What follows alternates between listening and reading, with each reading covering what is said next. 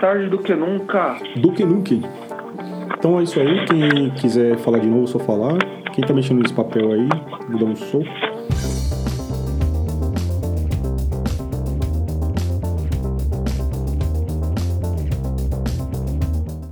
Salve, Nerd Comunas de Buenas! Eu sou o Bruno. Eu sou o Jonas. E eu sou o César. E esse é o Comunas Nerd United, seu podcast de política na cultura nerd. Tudo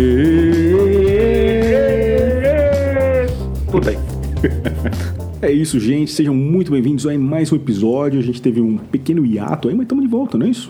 É, a gente tá de volta aí, eu peço desculpa aí. Eu fui o principal Filha da puta. culpado da puta. desse, dessa parada aí. Foi por uma boa causa. Tava no projeto aí com a minha banda, DNSM. Agora que acabou, estamos de volta aí. A nossa parte vermelha aí. E você, Meu, César, tem tá de boa? que a nossa bandeira nunca vai ser vermelha. Olha o, É, olha o nosso presidente. exatamente. Favor, né? E aí, vocês estão bem? Tá tudo certo? Estão seguros em casa, de boa? Sim, vivos. Ah, eu também. Minha mãe já foi vacinada, então, quer dizer, pelo menos a primeira, né? Então, Sim, já meus tá pais também. no caminho. Legal. A mãe de vocês também já estão vacinadas? Meu- meus pais se vacinaram essa semana, cara. É, o meu foi só meu pai. Antes de começar aqui qualquer coisa, eu queria fazer um merchanzinho aqui, pode ser? É. Queria falar do, do podcast A Coruja de Urna. E a gente vai passar aqui o, o spot deles também, que faz parte aí da podosfera antifascista, beleza? A Coruja Diurna é um podcast sobre filosofia feito por professores de filosofia e para todas as pessoas que possuem aí curiosidade e interesse em conhecer um pouco mais do pensamento filosófico. Aqui, então, você encontra entrevistas com professores das mais diversas áreas da filosofia sobre os pensadores que eles e elas estudam.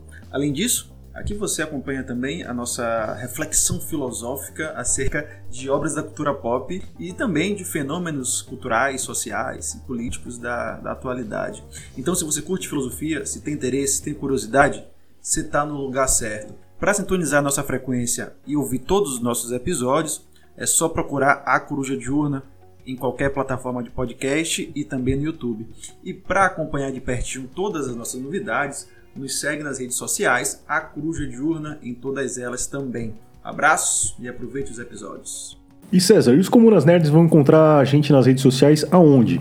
Cara, nas mesmas redes de sempre. Você pode achar a gente pelo Facebook, pelo Twitter e pelo Instagram. Além disso, hoje temos também um convidado especial, não é isso? É isso aí. Estamos aqui com o Fábio Alves, beleza, meu? Beleza. E quem é você, cara? Explica aí pra nós. Primeiro, obrigado aí pelo convite, Jonas e galera. Eu tava ouvindo aí uns dias atrás esse podcast de vocês, achei o máximo. Eu falei pro Jonas, nossa, legal. É legal, cara. Aí fiquei feliz quando o Jonas falou, pô, vamos, vamos conversar sobre cultura lá. Ah, na verdade, eu sou o cara que, que tem aquela formação né, eh, voltada para administração pública. Uhum. É engraçado, é, eu, eu, nunca, eu nunca trabalhei com produção cultural diretamente. É, desde de moleque eu. Como sou meio nerd, né? Então sempre gostei de tecnologia, essas coisas. E eu, quando era mais. Hoje, 37 anos, mas quando eu era mais moleque, eu tava. Eu tava caminhando para sistemas da informação, né? Fazia uma porrada de curso, era aquele cara que programava em Linux e tal, tal, tal.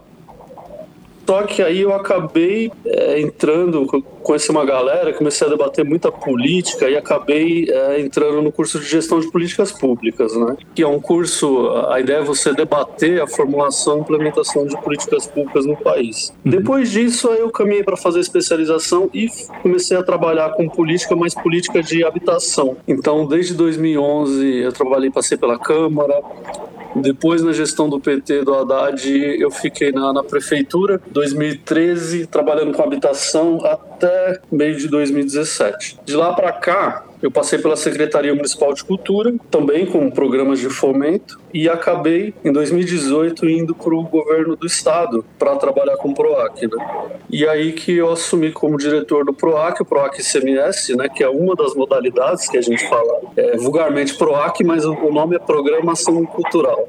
Uhum. E é muito parecido com a Rouanet. Vou falar um pouquinho do, dos mecanismos, mas basicamente é isso. É, é, não tenho, é, não sou aquele cara de, da produção cultural, até conheço muita gente que vive de produção cultural, mas eu sou o cara que basicamente metade da minha vida fiquei do lado da administração pública, né, trabalhando dentro do, do balcão. Bacana, cara. Tá trazendo um conteúdo relevante aí pra, pra gente nesse episódio e de modo geral também. Eu acho que desde que o Bolsonaro entrou e ele ataca a cultura. E vamos falar a verdade, eu acho que o povo brasileiro é bem ignorante no que cerca os direitos dele, quais são os direitos, deveres. E dentro da produção cultural, dentro de uma novela, de um filme, de um seriado nacional, tem muita coisa, não é simplesmente lacração, sabe? Então, quando a gente fala de produção cultural, quando a gente fala de leis de incentivo, as pessoas não sabem como funciona. Aí vem um Bolsonaro da vida e fala uma coisa e todo mundo compra, é.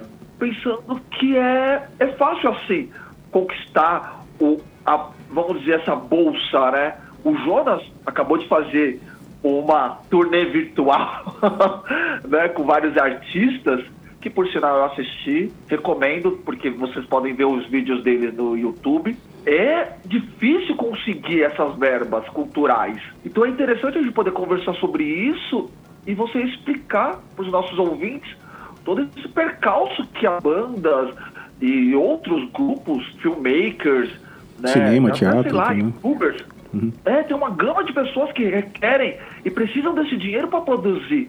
É, você tocou num ponto central, né? Porque esse debate e essa tentativa de desmonte da, das políticas de cultura, na verdade, não é algo novo, né? isso já, já é antigo.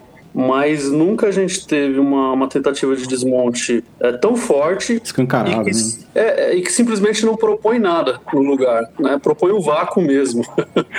Porque é, essa é uma conversa que eu tive com o Jonas, assim, acho que faz mais de um ano que a gente parou para tomar uma cerveja e a gente falou disso, que, que é uma coisa assim que eu nunca imaginei que ia acontecer, né? Porque vamos lá.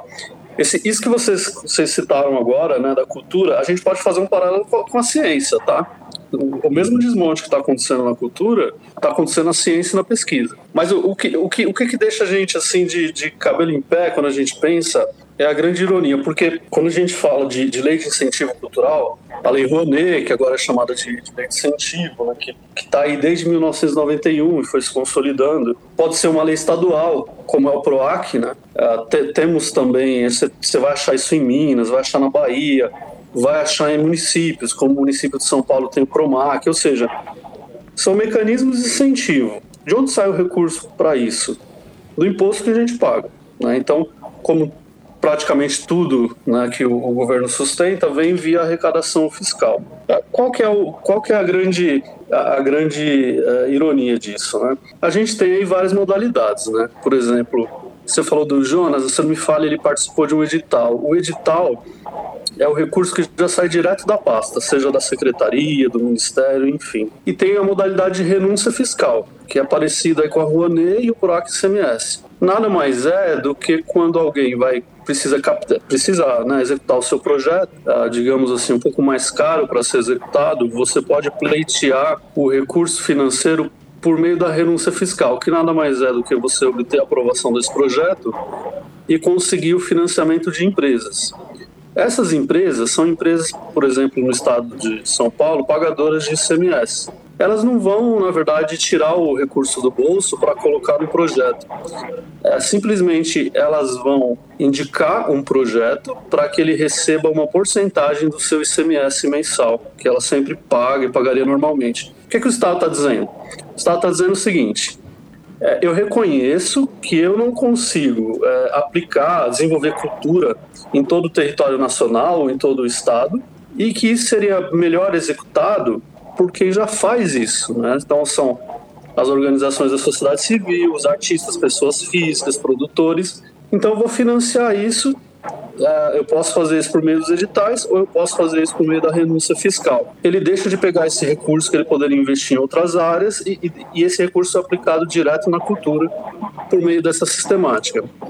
A ironia que a gente tem hoje é que quando isso começou, né, principalmente com a Rouanet, a, a esquerda ela, ela olhava, e eu, eu falo porque eu sou parte dela, a gente olhava com maus olhos, né? A gente falava assim, cara, isso é uma política neoliberal, porque o Estado está se recusando a promover diretamente, está chamando e vai vir produtora, vai vir grande empresa de, de, cultura de massa, que é mais entretenimento, e a gente fazia uma puta crítica, né? Hoje a gente chegou no Estado que é a esquerda que agarra com unhas e dentes essa, essa política que a gente tem para a gente não perder. Hoje a gente tem uma crítica que, que é da, da direita ou da extrema direita que se volta para esse mecanismo e fala: ah, não, cultura é coisa de esquerda, né? ciência é coisa de esquerda.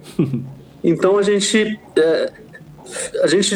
Um cenário assim que, que é para a gente, a gente não, não chegou nem a imaginar isso. Porque até então os ataques que a gente tinha a esses mecanismos, eles existiam, mas eles propunham outro mecanismo. Por exemplo, ah não, o Estado tem que ir lá e tem que produzir na ponta. É um outro mecanismo. Ah, o Estado tem que fazer o mecenato, que, que, é, que é o mecenas como existe em outros países. É outro mecanismo. Mas agora, simplesmente, não. Eu proponho o vácuo, que é uma proposta política para você enterrar a política, né, a política pública. Então é, é, é, é muito louco a gente debater isso e, e eu vejo que na ciência está acontecendo igualzinho. Infelizmente não é, não, é, não é exclusivo da cultura, infelizmente. Eu queria perguntar uma coisa para você, que acho que você pode falar melhor do que qualquer um aqui. Você está num ponto galilaico, né, nessa discussão toda. Você tem uma visão dessa, sei lá, eu posso falar dessa zorra cultural que a gente está vivendo hoje em dia.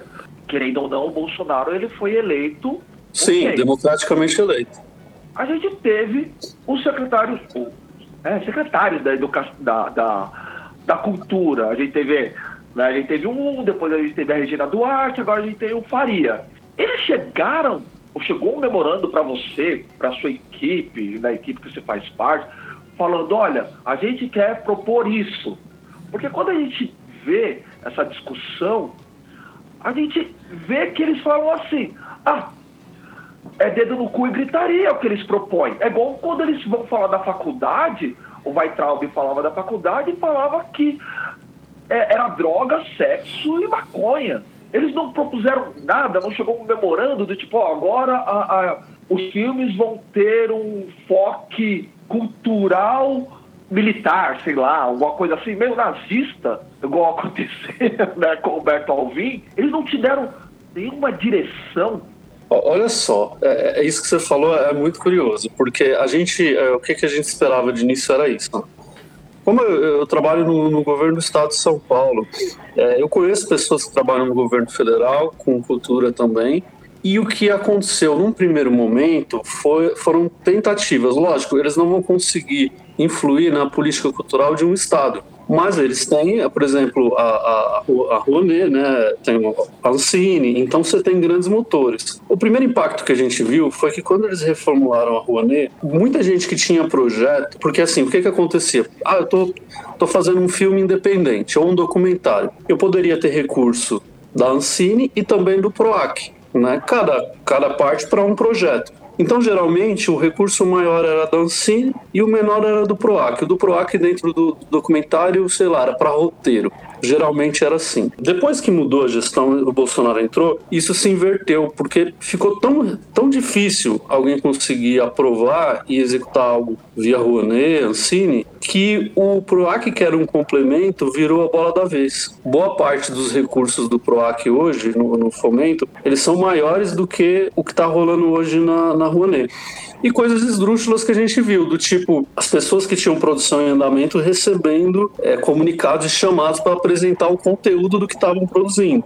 Isso foi uma coisa que preocupou muito. A, gente ficou sabendo disso por paralelo. A nossa comunicação com o governo federal é extremamente complicada, no sentido de que a gente sempre tenta uma comunicação, porque sabe que esses projetos eles têm é, financiamento casado muitas vezes, principalmente projetos grandes, mas a gente não tinha retorno. O que eu vi e isso ninguém pode falar, não, você está inventando porque isso eu vi, foram tentativas de adequar tanto o sistema federal como dos estados por meio de projetos de lei para canalizar para certos tipos de produções que hoje, né, que muita gente critica a Rouanet, o PROAC, mas poderia ser muito pior.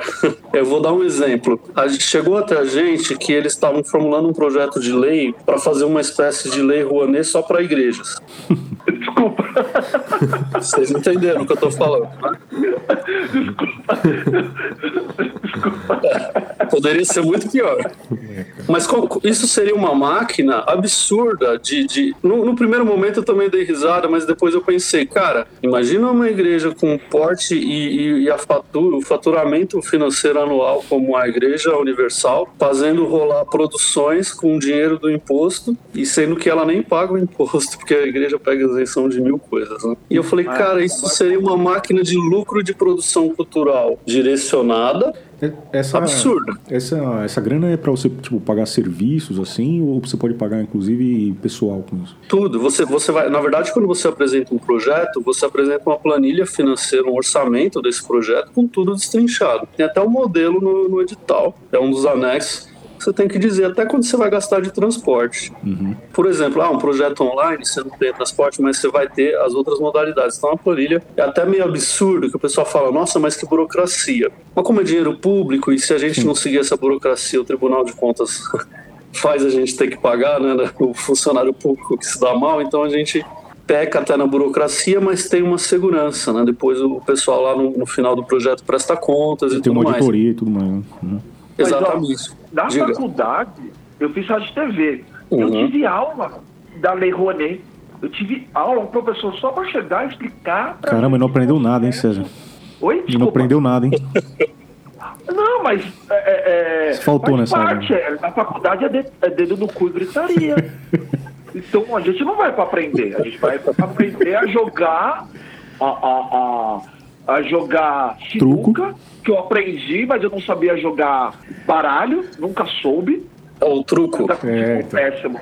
Ah, o que eu quero dizer é assim, mesmo antigamente a lei já era difícil. Hoje eu acho ela impossível, por causa que a incerteza que a gente tem hoje, é, eu trabalhava com eventos também, então assim, a gente tinha certas certezas. O nosso organizador, sabe, ele ia sempre na prefeitura para poder conversar, e saber as diretrizes hoje, tudo bem que a gente está numa pandemia agora, não vai ter evento, sei lá quando.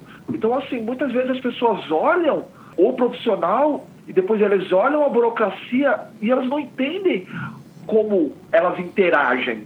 Sabe? É, esse, quiser... esse negócio que vocês falaram aí de estavam chamando a galera para apresentar o que estava produzindo é meio assustador até, né, cara? Coisa meio de censura e tudo mais. Total. Não, isso, isso foi. Uma, mas, mas, é o que ele, que ele acabou de falar. A, a, a, primeira pedra no caminho é a burocracia extrema. Como que funciona qualquer compra do Estado, qualquer contratação de serviço, e isso se replicou para os fomentos funciona da seguinte forma: se eu precisar comprar, ah, eu não, porque eu não sou do administrativo, mas se alguém do administrativo, da secretaria em que eu trabalho, precisar comprar lâmpadas novas, precisa licitar com base na lei de licitações e lei de contratos. Então você tem que ter. Isso a partir de algum valor, né? Uhum. É, você tem que ter uma burocracia absurda. Uhum. Se o, às vezes o valor é tão pequeno que você fala assim: se eu fizer um processo licitatório para isso, uhum. mesmo que seja num pregão virtual, é, eu gasto mais com o processo licitatório. Sim. É, a gente, lógico, a gente tem que pegar isso e destruir? Não.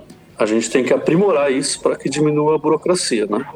O que, o que eu vejo é que assim, o, sistema de fomento cultural ele ainda é pautado, né, por mais que você tenha leis específicas, mas ele ainda é pautado na, na lei de contratos e lei de licitações.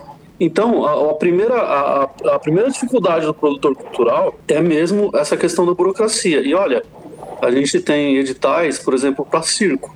Você sabe que o, cara que produz circo, ele nem se estabelece num lugar. Né? Ele, tá, ele é rotativo. Hoje ele está aqui, daqui a um mês ele está em outro lugar, né? E assim a vida dele produzindo. E como é que você exige desse cara é, comprovante de endereço, é, que, ele, que ele mantenha a documentação por cinco anos, que ele preste contas, com todas as notas, que ele, que ele, que ele tem que contratar todo mundo formalizado, e muitas vezes o artista não é formalizado. Por isso que quando, quando a gente fala de lei de incentivo, tem uma política que que foi da época da gestão do, do governo Lula, se não me falha foi o Célio, Turino, quando era o, bem no começo o ministro era o Gil, que foi o, o, Cultura Viva, os pontos de cultura. Os pontos de cultura, cara, eles conseguiram. Se você abre o mapa do Brasil e a penetração dessa política, você vê uma grande diferença com relação à Lei Rouanet e as leis de fomento estadual. Por quê? Se você pega a Rouanet, pega a Ancine, você vai ver que mais de 50% do, do, do, do capital ele, ele é consumido pelo eixo Rio-São Paulo.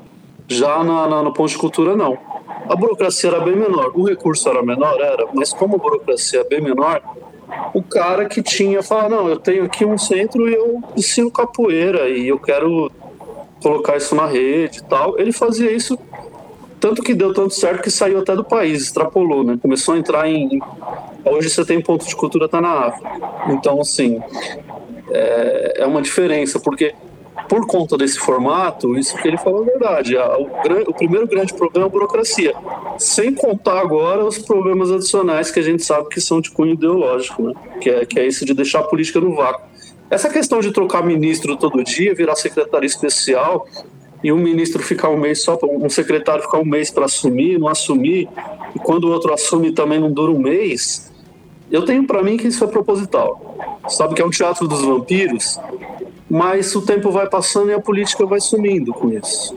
Não dá tempo a, de fazer a, nada. A Lei Blanc, cara, eu falo assim, o recurso foi um repasse federal, eu nunca tive tanta dificuldade na minha vida que eu trabalhei madrugada, fim de semana e feriado que fosse, porque a lei era, era inexecutável. Eu tinha certeza que o plano do governo federal era esse. Eu vou, eu vou soltar o recurso para os estados e municípios, é impossível de executar, eles não vão conseguir executar tudo, vão ter que devolver o dinheiro, eu vou sair bonito na foto e eu vou falar que eles são incompetentes. É da, o Fábio, você está falando aí da Lei Aldir Blanc, né? Da Lei Aldir Blanc. Que foi uma luta dos artistas, mas que o, o que chegou para os estados e municípios executar foi um cavalo de Troia. Tá, o Fábio, eu acho que tem um ponto que você teria que falar, as pessoas não entendem muito bem o porquê que tem um apoio do, do governo, do Estado para a cultura. Acha que vai ter uma empresa ou você vai tirar dinheiro do seu trabalho, seja ele qual for, e vai reinvestir no seu projeto cultural. Agora, partindo dessa visão do, do apoio do governo, qual o principal objetivo é, de um fomento na cultura com apoio do governo, pensando no impacto social? Você tem um objetivo central aí. Eu posso estar falando uh, uma lei federal, de falar nível de Brasil, ou estadual ou até municipal, né? Você primeiro você precisa fomentar a cultura e você precisa garantir que aquilo seja disseminado. Como como Estado, o seu papel é também garantir é, cultura e acesso à cultura. Então, a, a ideia é você garantir acesso à cultura e você disseminar principalmente aquela cultura que não sobrevive no mercado, que não é pouca coisa. Porque no mercado, né, a gente tem as grandes produtoras, você tem, você tem empresas, você tem a, basicamente a mídia hoje e fazendo que a gente tem aquela briga do que é cultura e o que é entretenimento. Mas o mercado, ele está aí e ele garante uma cultura massificada. Mas você tem aquela cultura que, que é a cultura que a gente tem por foco trabalhar, que ela não se mantém no mercado. Isso não é só no Brasil tem uma crítica como se o Brasil fosse um país que, que investisse muito nisso, mas na verdade a gente investe pouquíssimo. se a gente comparar, e não só com países de primeiro mundo, né? Ah, então, assim, a ideia é a gente garantir a difusão. Se você fala do Brasil, você, você tem, é muita coisa. Se você fala do estado de São Paulo, também é muita coisa. A, a, a variação entre o, a, o que, é a cultura no, no litoral de São Paulo para um cara que é caiçara e escreve um projeto no PROAC, e para o cara que é do interior de São Paulo, é uma variação absurda. Esse tipo de produção, ela não se garante via mercado. É, e mesmo se você, por exemplo, se você comparar o mecanismo de editais, você vai ver que tem muita coisa, muita coisa mesmo que jamais uma produtora, uma empresa ia bancar. E tem coisas que até no ICMS, o PROAC ICMS, a galera tem dificuldade de conseguir patrocínio, porque as empresas falam: ah, eu não vou vincular minha marca a esse projeto. Por exemplo, projeto de hip hop. É, é muito difícil a galera conseguir captar. É uma distorção. Por conta de uma visão de quem tem um recurso que na verdade é público, porque é um imposto que a, que a empresa está pagando, mas que ela vê como sendo dela, ah, eu vou associar minha marca, vou pôr o logo da minha empresa, então eu não quero esse projeto, eu quero aquele. Né? Mas basicamente o papel é garantia de difusão da cultura, produção e difusão. Né? Aí entram outros debates: o que é cultura, o que não é, o que é entretenimento, o que é produtor independente, o que não é. Né? Que aí é um debate mais extenso ainda. É, Fábio, a conversa está muito boa. Eu, meu, a gente já pulou, já foi falando. e Só que tem uma coisa que eu acho que a gente poderia fazer.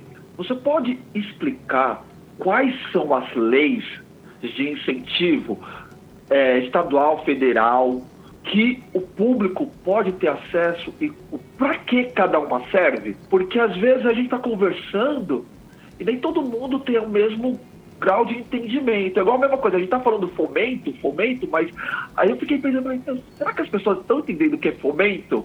De fomentar, de, de produzir, é, é, criar? Claro, claro. Então, às vezes a gente está conversando e o público está tipo assim, ah, ok, né? Tá bom. Sim. então, às vezes, é... a explicação é melhor. Claro, claro. É, acho até que na verdade a gente tinha que ter começado por isso.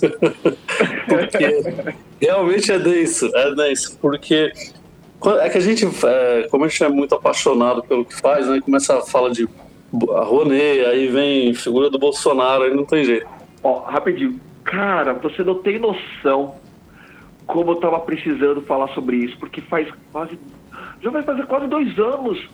Dois anos não, mentira. Um ano, né? Porque parou. Um ano e pouco que eu não falo sobre evento, eu não mexo com evento, eu não vou em produção, eu não vou.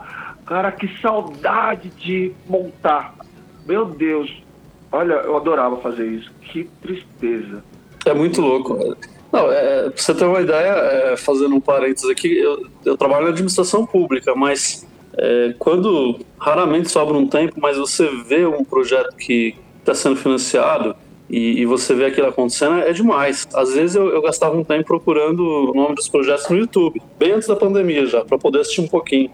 A gente sempre começa com a Rouanet, porque como mais antiga, lá de 91, né, no formato que a gente tem hoje até agora, ela é uma lei federal o pessoal a gente chama é, de, de, de PRONAC, né? Por isso que tem essa confusão, é PRONAC, que é o nacional, PROAC, que é o estadual aqui em São Paulo, e no município de São Paulo tem o PROMAC, que é o Programa Municipal de, de Ação Cultural. Mas o, o federal, né, ele, ele nada mais é do que um, uma lei para você executar projetos com várias modalidades, aquelas modalidades clássicas: música, teatro, cinema, só que é uma lei que, é, como eu comentei, ela é vinculada à captação de, de recursos. No caso, é o imposto de renda. Então, pessoas físicas e empresas é, podem pegar parte do seu imposto de renda e, dentro do Salic Web, que é o sistema do governo federal, escolher projetos que foram aprovados para destinar, geralmente uma porcentagem pequena, até 3%, você inscreve um projeto, ele é analisado por uma comissão. Essa comissão é paritária. Ela é metade da, da pasta, ou seja, do governo federal, e a outra metade da sociedade civil. Aí chamam pessoas de notório saber, geralmente gente que já trabalhou muito tempo com a cultura. Organizações de cultura pelo Brasil, elas vivem indicando, falam, ó, esse cara é um cara bom para ser parecerista, aí tem toda uma seleção, enfim com os projetos aprovados, quem foi aprovado recebe nada mais do que uma espécie de certificado que dá direito a pleitear esses recursos. Então a pessoa sai batendo de porta em porta lá das empresas, digamos grosseiramente assim, né? Hoje a coisa ficou tão, tão competitiva que você tem escritórios de captação, né? Você já deve ter ouvido falar. Que é um escritório que ele vende um serviço que é fazer essa parte de marketing comunicação com as empresas para tentar angariar patrocinadores para o seu projeto. Tá? Isso a gente falando da Rouanet. Da mesma forma funciona a Ancine, que tem aí é voltado especificamente para o audiovisual. Isso é federal. Em São Paulo, desde 2006 a gente tem o Programação Cultural, que é o PROAC, que nada mais é que o mesmo mecanismo que a Lei Rouanet e com as modalidades muito parecidas, você tem 23 é, modalidades, só que a nível estadual, só para o estado de São Paulo, né, que é para fazer fomento e difusão da cultura paulista. Você tem uma, uma outra modalidade em definição de PROAC editais, que aí você não, não vai captar recursos se o seu projeto for aprovado, você recebe direto da secretaria, mas aí sim é um concurso público. E quando saiu a lei emergencial, a lei de Blanc, ela tem três incisos, né? A gente fala inciso 1, 2 e 3. O primeiro inciso foi o auxílio emergencial para os artistas. O segundo inciso é voltado para prefeituras que, que têm equipamentos culturais que estavam precisando de recursos para sobreviver. E o terceiro inciso é o mais parecido com o mecanismo do, do, do PROAC, que aí sim são concursos públicos em editais. Quando eu falo do PROAC de São Paulo, eu estou falando de um Ele hoje é, ele é o maior programa de, de fomento à cultura do, do, do Brasil, né? o maior programa estadual de fomento à cultura do Brasil. Mas é o que falei, você tem no Paraná, você tem em Minas, você tem na Bahia, você tem. Cara, você deve ter uns 15 estados aí que tem leis de fomento também, alguns não têm. E você acha municípios grandes que têm também sua própria lei. Você, por exemplo, São Paulo tem, Curitiba tem, Salvador tem todos são muito parecidos. A diferença é, basicamente, é a circunferência geográfica mesmo. Né? Então, o recurso, se você vai participar do PROAC aqui em São Paulo, você tem que ser de São Paulo. Seja você uma produtora ou um artista pessoa física. Cada um tem suas pequenas diferenças, mas na base a estrutura é a mesma. E você pode, inclusive, dependendo do seu projeto, ter mais de uma fonte de financiamento. Né? Você pode ter a fonte do, do, do, da, das três esferas, governo federal, estadual e municipal, desde que você use parte para cada parte do seu projeto. É, então, basicamente, esses são os mecanismos que a gente tem. Da, da parte, é óbvio que é, para isso se traduzir para quem é produtor, o produtor ele vai ler a, o edital, né, que está dizendo, ele vai entender que é um concurso público que ele está participando, ou de um sistema de renúncia fiscal que ele vai ter que ir atrás de, de, de gente, de empresa, de empresariado que esteja disposto a patrocinar o projeto dele, e vai se inscrever numa plataforma online para fazer isso. Né, basicamente. O, o que é o mais complicado da. Eu vejo que a galera tem a dificuldade de entender, e não é à toa, né? Porque é complexo é que a gente está falando de um mecanismo, tirando a lei Rouanet, né, ele é recente.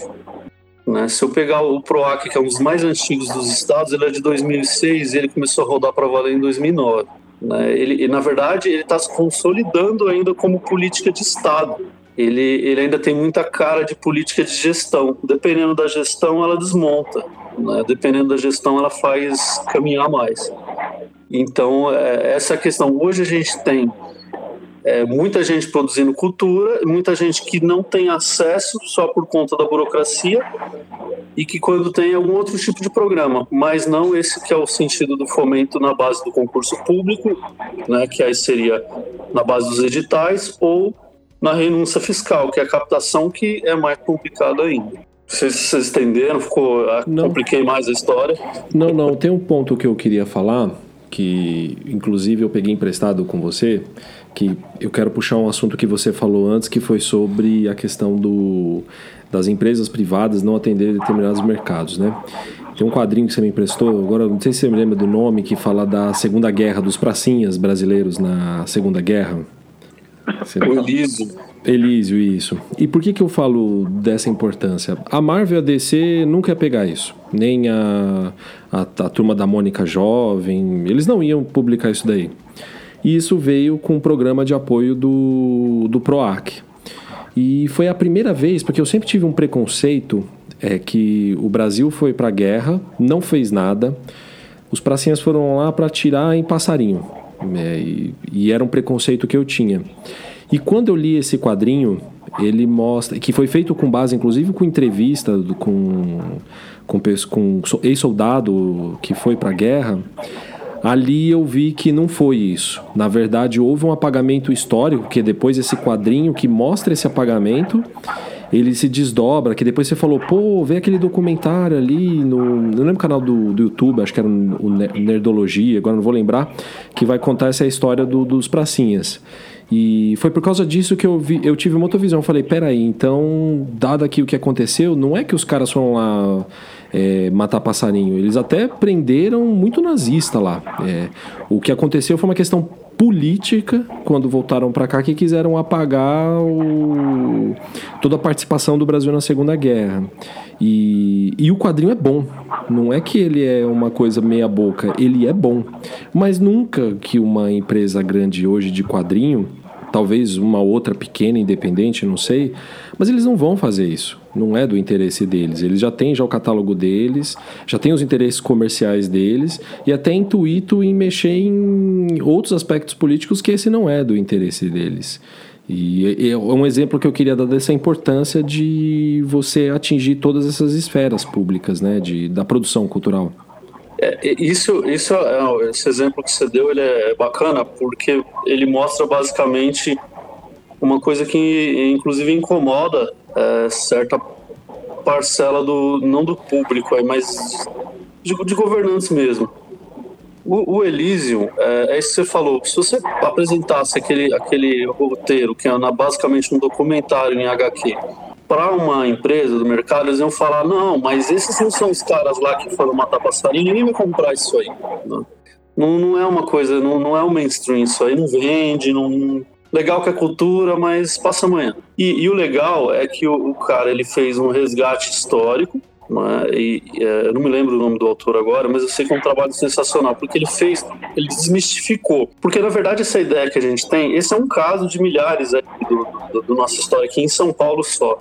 Mas esse caso dos pracinhas é, é muito emblemático porque essa imagem que o senso comum tem dos caras que eles foram lá matar passarinho, só fazer uma média, que a guerra já estava acabando e voltaram, isso foi construído propositalmente. Né? Porque esses caras, é, além da atuação é, que foi brilhante, né, e, e isso assustou porque os caras ficaram conhecidos como soldados da democracia, só que a gente estava numa ditadura aqui. Então, quando eles voltaram, esses caras não poderiam ter essa aura de democrata em cima dele. os caras foram lá derrubar um regime fascista né, e nazista, e a gente com um regime fascista aqui rolando. Então, esses, inclusive, é muito louco, porque esses caras só foram receber condecoração mais de 30 anos depois. Muitos deles já não estão mais vivos e tudo mais mas foi proposital. Né? Esse foi um plano do governo falou: eu não posso é, deixar a propaganda em cima desses caras, fazer isso crescer, e eu tenho que fazer virar piada. É, não à toa é o que ocorre hoje no, no nosso atual governo: é você descaracterizar, você fazer uma piada, dar uma mitada em cima de tudo que pode contestar a sua posição. É, mas é, é isso. E você, esse é um exemplo, mas Cara, na literatura, no teatro, então, nem se fala. Porque hoje, se você é, parar para pensar, o que, que uma empresa fala, ah, isso dá lucro. Não estou criticando o formato, tá? Até porque eu gosto do formato, mas assim, que, que dá lucro? Ah, aquilo que vende. Então, um stand-up um stand comedy vai dar lucro. Mas se você falar, ah, eu quero fazer uma peça que, que fale disso, disso, disso, que não tem nada a ver com, com o que está vendendo hoje, o mercado não vai, não adianta. É mercado, o mercado, a empresa precisa de lucro, né? Não adianta a gente ser inocente.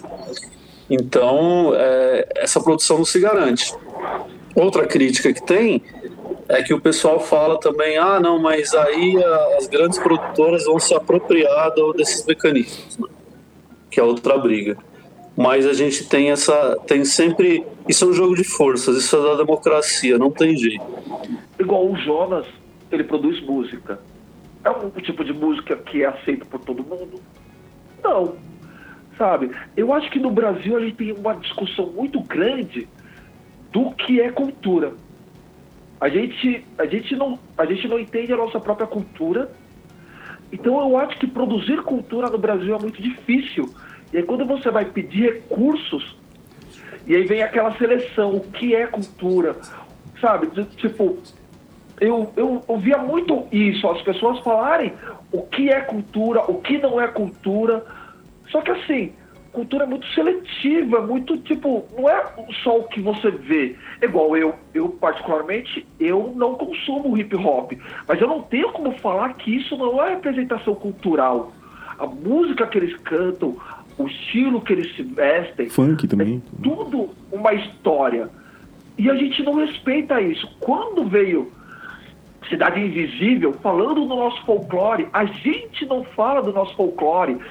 A gente falou recentemente de um RPG que também saiu com incentivo cultural, tá? De São Paulo ou foi do Brasil, não me lembro agora qual que foi o incentivo que teve, que foi a bandeira da arara e do elefante, que fala da nosso, do nosso folclore, fala da nossa cultura.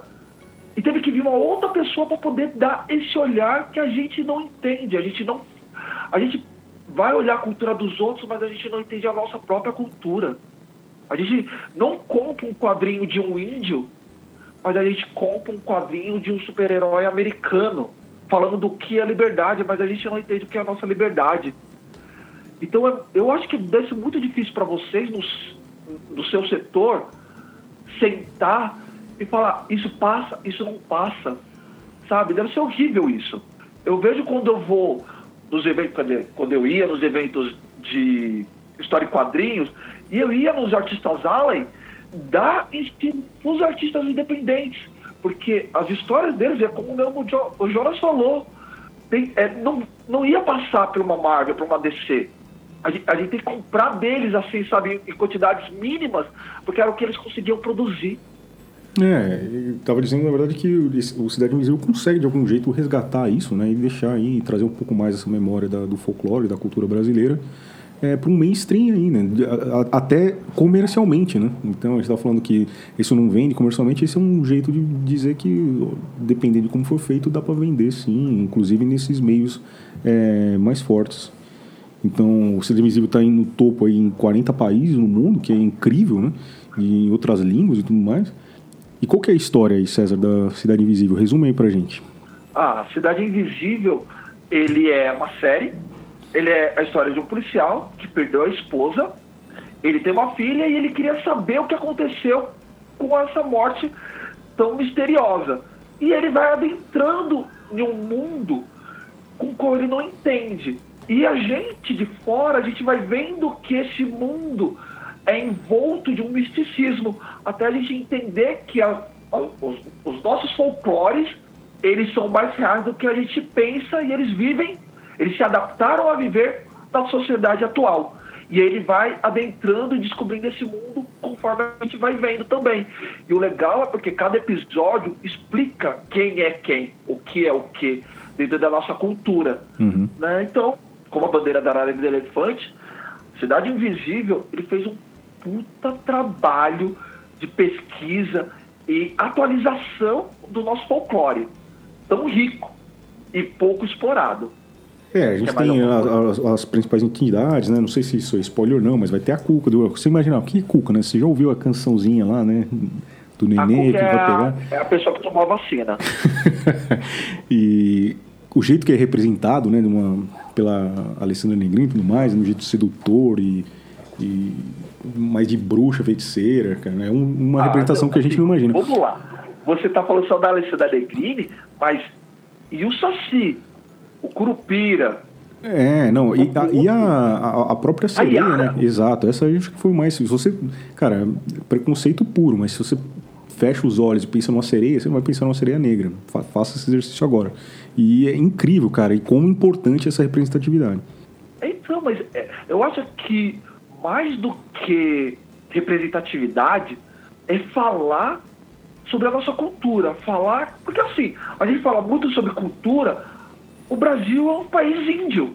A gente chegou aqui com os índios aqui. A gente tinha que aprender tupi-guarani, que a gente tem tanta língua, né? Mas, meu, então assim, salva de palmas para a Cidade Invisível, porque ele fez um trabalho lindo. Eu, com certeza, vai ter uma segunda temporada e eu quero ver o que eles vão abordar. Eu não vou entrar no mérito se ele é bom, se ele é ruim, se ele é mal produzido. É, é, não vou falar sobre isso, porque não é o foco aqui. O é, tem... foco é cultura. Sim, tem, tem até umas críticas dos próprios indígenas que parece que faltou um pouco aí de, assim, os índios não aparecem de algum jeito, parece mais na história do Curupira lá, em meio segundo plano, e que talvez eles Sim. pudessem ter sido consultados mais, nem, não, aí, não, não de mas... maneira protagonista, mas é, consultoria mesmo, e você assistiu essa série, Fábio? O que, que você achou? Assisti. Eu achei até engraçado o que o Jonas falou. Não, a gente vai falar do Cidade Invisível.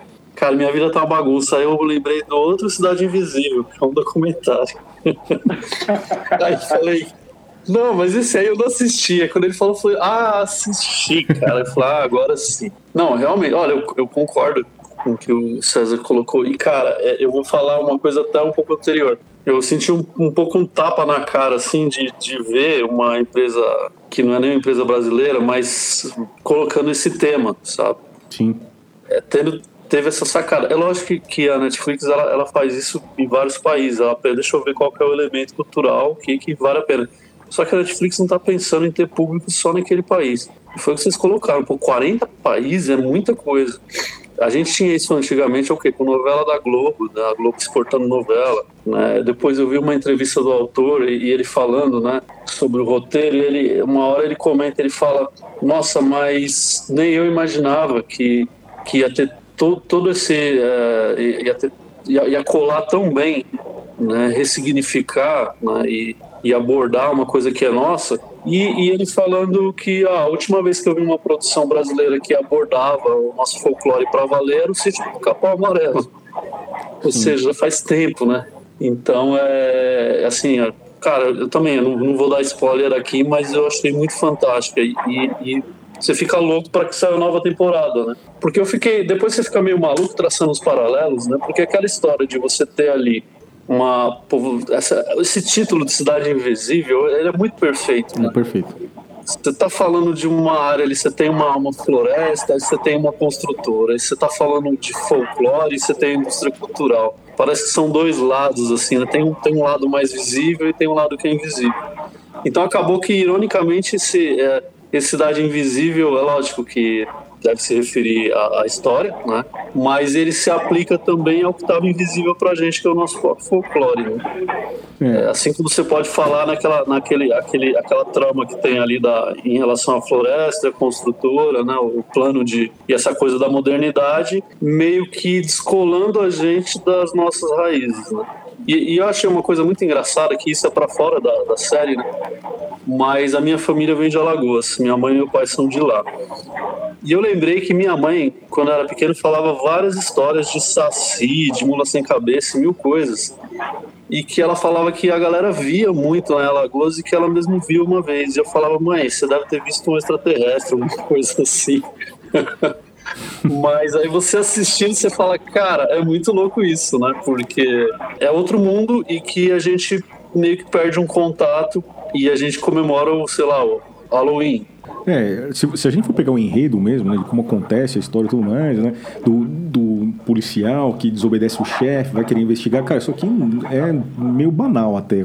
Quantos filmes você já viu que tem é, essa história? Agora, o jeito que ele vai se enfiando na, na parte do universo encantado, que é o, eu acho que é o ponto alto aí da, da série que, que faz a gente se prender aí de, de algum jeito, né? E aí, como Sim, ele não então, consegue se desvencilhar, é um é jeito da gente. isso porque você pode pegar um cara que tá afim de assistir um Velozes e Furiosos e prender o cara com isso. É. é um porque começa como uma série policial, basicamente. Uhum. Eu acho que o maior encanto, de verdade, assim, eu posso estar errado, porque essa é a minha opinião. Mas o maior encanto para mim são as entidades, são, são são as criaturas do nosso folclore. Como eles foram criados, como eles foram interpretados. Nossa, a Cuca.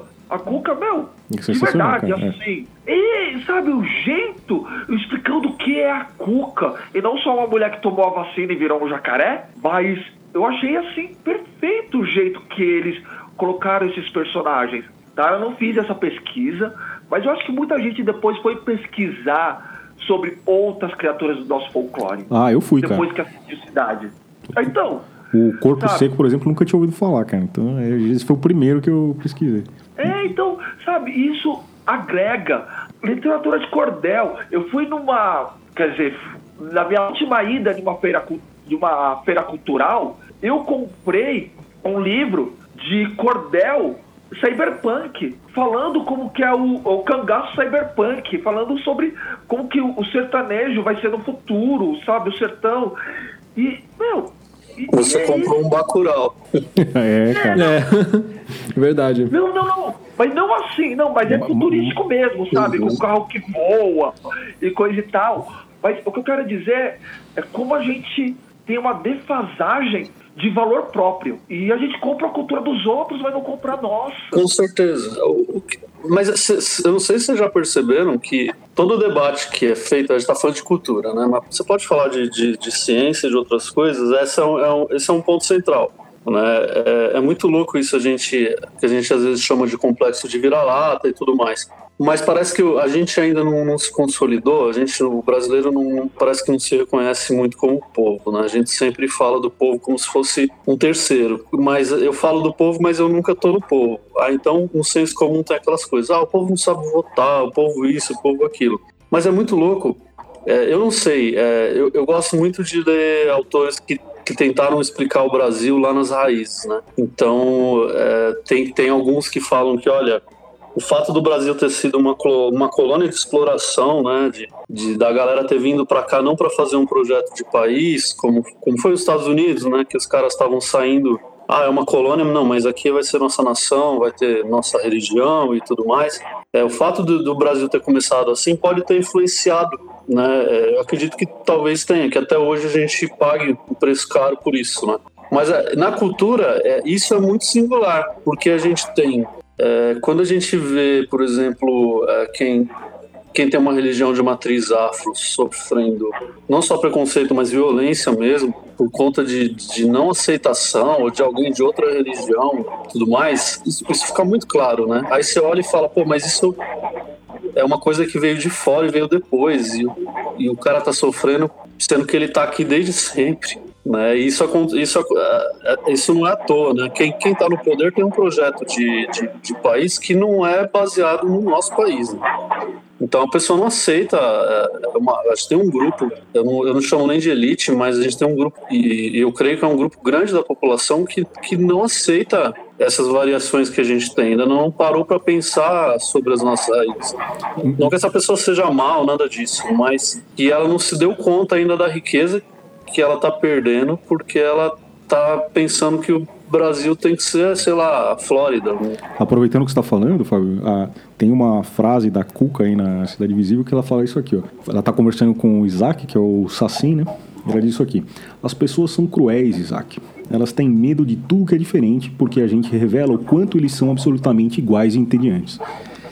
Então isso aí é um tapa na fuça do cara que está assistindo. Não, isso é, isso é, combina com uma frase da Eliane Brum, aquela escritora que tem os artigos do, do El País, eu acho sensacional. Tem uma matéria que ela escreveu que ela, ela certo momento, ela, ela escreve o seguinte: que o Brasil do presente nunca vai chegar no Brasil do, futuro enquanto a gente não resolver o Brasil do passado, porque as questões antigas do Brasil a gente é, age como se a gente tivesse superado, né? mas elas estão aí até hoje. Então parece que a gente não consegue dar um passo para frente enquanto a gente não resolve essas questões, né, que a gente tem mal resolvidas. E isso é para tudo, é para a cultura, é para a democracia, que a nossa democracia ela vive numa base do, do, vai e volta. Né? Você tem um período democrático, depois você tem um período não democrático. É muito instável. E né? mesmo, é, e, enfim, a gente vai, parece que a gente anda em círculos, né? Sempre revendo esse filme. E é, é difícil, né? É, isso não é uma coisa de política só, é uma coisa que, que política para mim está em tudo, mas é uma questão de, de povo mesmo. A gente todo mundo para repactuar mesmo os valores, né? que, que, não vai ser fácil. Né? E você, Jonas, você é... assistiu aí? Você, você assistiu a série, cara? Oi? Assisti. O que, que você acha? Eu gostei bastante da série. Eu até quero falar para vocês uma curiosidade aqui, porque como a gente falou bastante da Cuca, tem um livro, né, Lendas, da Tiaruski Editora, que eles basicamente exportam, é uma produtora de artistas de quadrinhos nacional, e um livro do ano deles foi um livro sobre as lendas do folclore do Brasil. Você tá falando da Chiaroscuro? Isso, isso mesmo, falei o nome ah, errado. Tá. E... Ah, não, é porque tá, não, é que eu conheço Dona. É, mas a Cuca, na verdade, ela, ela veio pelos portugueses, né? E lá naquela região a, a ibérica, tanto Portugal como Espanha, sempre tinha uma imagem como um dragão. Então, por isso que a Cuca tem essa imagem de, de jacaré que a gente viu desde a época do sítio do Pica-Pau Amarelo. E, na verdade, lá eles já tinham, já tinham um nome na Espanha, ela é chamada de coca ou cocô. É, cocô. Não, eu não, não tenho um acento, é só C-O-C-O, cocô. E ela tem uma ideia de caveira e de morte, né? Mas isso foi mais para curiosidade. O lance que eu queria falar da série, a parte política, eu acho que é a questão do desmatamento o apagamento da, de pequenas comunidades e o desmatamento em prol de, de, de, grandes empresas, que é o que acontece hoje no Brasil aí com o desmanche que a gente está tendo da política ambiental, liderado pelos fascistoides aí da, da gangue dos milicos, né, do, do, do Bolsonaro, junto com o, com o Salles. Política de morte. Política de morte. É isso que eles fazem. Eu queria recomendar aqui um primeiro ponto do comentário. Eu acredito que ele é dividido em partes. Cada parte eu acho que tem três ou quatro minutos da Folha, que é sobre a construção da, do, da hidrelétrica de Belo Monte. E lá vocês vão ver o impacto toda a consequência pós-construção, que vem com essa ideia de que vai gerar empregos, você vai ter ali uma hidrelétrica, construir uma cidade em volta. E no final, aquela cidade virou um antro de violência, de droga, de prostituição, e porque ela é apagada pelo Estado. Né? Até a, usina está construída, ela tem uma função, depois eles são largados. Tá lá tentando. E é muito legal esse documentário, eu recomendo. A gente vai deixar no, no, no link do podcast. E, e já puxando essa coisa dos de Belo Monte, tem um livro muito bom de um professor da USP de geografia, que chama Ariovaldo Umbelino de Oliveira. E eu li um livro dele sobre a Amazônia. É um livro curtinho, que chama Amazônia, Monopólio, Exploração e Conflitos. Por que, que eu trouxe esse livro? P pela a série. Porque a série demonstra exatamente isso, né? A gente está falando de uma corporação que quer destruir uma pequena comunidade para construir lá, se eu não me engano, são prédios. Ah, e a gente vê isso acontecendo no Brasil hoje. Isso não é novidade, tá? E o Ariovaldo, ele tem um vídeo dele, de uma palestra que ele faz é, na, disponível na internet, você procurar o nome dele, palestra, ele vai falar exatamente sobre essa construção da usina de Belo Monte, porque assim, ela não vem para trazer energia para nós, para mim, para você, para quem está escutando esse podcast? É para alimentar grandes indústrias, é, mineradoras e corporações. E ele mostra lá, na parte de consumo de energia, como que isso é uma, é uma falácia, que falar, ah, não, a gente quer dar energia para o povo. Não é. E toda essa exploração que tem, esse desmate em prol de, de grandes empresas, nesse pequeno livro do Dario Valdo, ele explica isso muito bem. E ele vai falar de toda, assim, a Amazônia, gente, já foi vendida desde a década de 60 pelos milicos, tá? O que está acontecendo agora não é uma novidade. Foi o período que mais se vendeu terra e, na verdade, as maiores mortes mesmo que a gente teve da ditadura do nosso país foram os índios, que foram massacres que ocorreram lá e que eles não estão interessados em fazer a comissão da verdade. Mas tem um, um, trecho desse. Isso é um livro da década de 90, tá? Que ele diz o seguinte, né? Ele, ele coloca ali todas as empresas que estão comprando terra na Amazônia, desmatando. É, e são grandes empresas, tá? Do, do, mundo inteiro. A Noruega, que é uma das que dá dinheiro pra gente pro Fundo da Amazônia, ela também tem empresa lá desmatando, tá? É, não acreditem em tudo isso. Tem um podcast bem legal do Le Monde que um norueguês fala exatamente isso lá. Essa contradição que, inclusive, chegou até a ter questionamentos no próprio governo da Noruega. Mas tem um trecho que ele fala aqui, assim, é o seguinte: esses empresários investiram nessa empreitada de ocupação da Amazônia pela pata do boi, sendo que o resultado, hoje, passados quase 20 anos, é no mínimo melancólico, pois o rastro deixado por esse processo foi quase sempre marcado pelo sangue. Sangue derramado de nações indígenas e dos poceiros, sangue derramado dos peões no trabalho e da abertura da mata. O pessoal fala muito sobre que esse pessoal é tudo vagabundo, sem terra que é. E ele fala aqui, inclusive, do sem terra nesse livro também, da, da sua origem. E eu acho engraçado porque, assim, chamam de terrorista esse pessoal, só que eu só escuto notícia de índio sem terra morto. Eu não escuto notícia de fazendeiro morto. Eu queria entender aí onde está esse terrorismo, né, dos sem terras, né? Se alguém puder um dia me explicar, eu agradeço, né? É isso. Mas, mas cara, a pergunta que você está fazendo é: índio é gente? A gente se importa quando a gente acha que a gente está fazendo algo com uma pessoa igual a gente.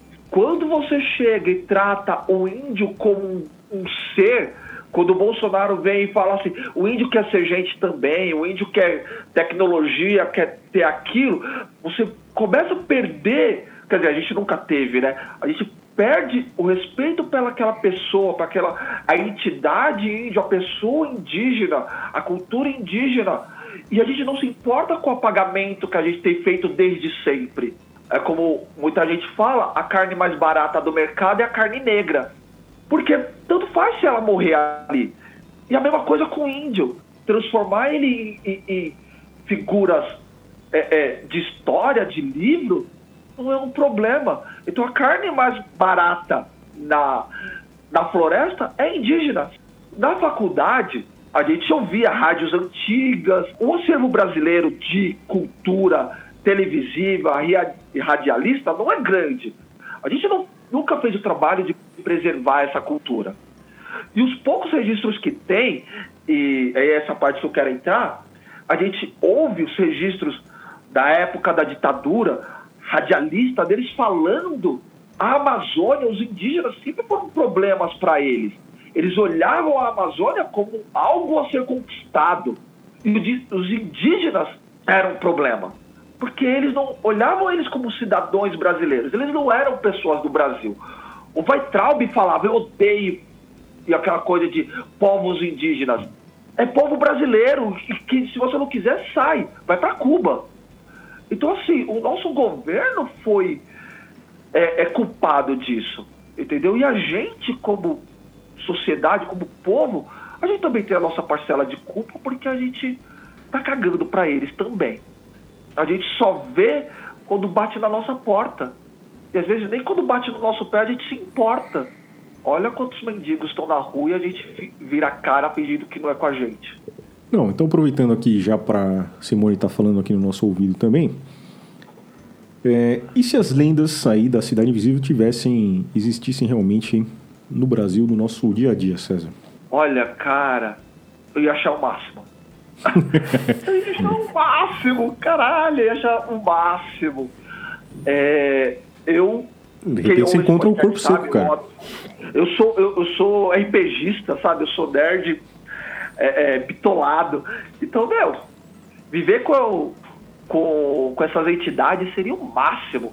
É isso, cara. Queria agradecer o Fábio aí pela, pela esse ajuda, até, pode, pode falar até entre aspas, ajuda aqui para nós que contribuiu bastante com, com, com o tema, enriqueceu bastante a conversa, Fábio. Eu que agradeço, obrigadão, gostei muito e parabéns aí pelo podcast, achei sensacional. Jonas? Para fechar, além de agradecer a todos os nossos amigos que escutam o podcast, ao Fábio por ser atendado pelo convite, eu acho que se as lendas estivessem vivas hoje, elas estariam no Amazonas em guerra, saindo na porrada com muita gente lá, e por último, o, como eu, eu queria falar que. Quem dera a gente tivesse alguma chance, né? Também. Pode ser que ajudasse num ponto de rivalizar de algum jeito. É, é, é. O, o Joana, você falou disso, mas se a gente pensar em RPG no Shadowrun, as criaturas metamágicas, né? Que seria Cuca e, e convidados, tomaram o Brasil, transformou em Amazônia, falou, não Aqui é a gente que manda. Olha isso aí, é com terrorista. isso é terrorismo ecológico. Na via... Vamos chamar de terrorista esse livro, hein? Vai ser. É... Como é que chama? Ele é. Esqueci o nome da palavra, subversivo. RPG subversivo. Mas o, eu queria fechar nessa parte cultural e deixar um recado que eu, com o DNSM a gente fez um, um trabalho com, com dinheiro do, do Estado pela parte da cultura e eu acho que todo mundo que tem isso, que tem a oportunidade de. Porque o fomento da cultura não é só o Estado dando dinheiro para você. É você pegar esse dinheiro e usar ele para fomentar todo mundo que trabalha nessa cultura. Então, o pessoal de estúdio, quem filma, quem regula o som e outros artistas que foram convidados para o projeto. E eu tenho um orgulho muito grande desse projeto porque ele, ele é um exemplo prático de que o fomento da cultura ele é real, ele existe, principalmente num momento sensível como esse, que muita gente da cultura estava sem dinheiro, sem receber um centavo pela pandemia, ajudou. E isso me deixa muito feliz, tá? É, é isso. Valeu. Fábio, quer deixar um recado final, cara? Redes sociais, sei lá? Quero, quero deixar um recado. Até aproveitando a fala do Jonas, né? Uhum. Porque, é, é, cara, é, isso é uma coisa muito característica. Assim, a gente escuta o, é o Estado colocando dinheiro, mas na real, se a gente parar para pensar, esse dinheiro não é do Estado, ele é um dinheiro da, da sociedade brasileira, claro, né? como um todo, né? Porque é um imposto que é pago. Lógico, é, não vou falar assim, ah, é um direito seu ir lá e fazer um projeto, é uma expectativa de direito, você precisa passar por uma aprovação e tudo mais. Mas nada mais é do que um, a função do Estado, né? O Estado de Direito, como a gente conhece, é garantir os direitos. Então, direito à cultura, né? Então, quando você está usando aquele recurso para produzir cultura, você, nada mais é do que você está resgatando um recurso que já, já é a sociedade brasileira que investe ali, né, em forma de, de imposto pago, e transformando em um direito dela, né, um dos direitos, que é a cultura.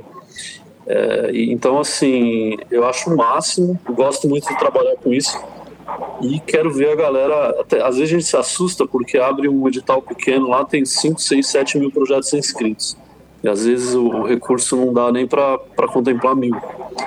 mas é muito bacana de ver.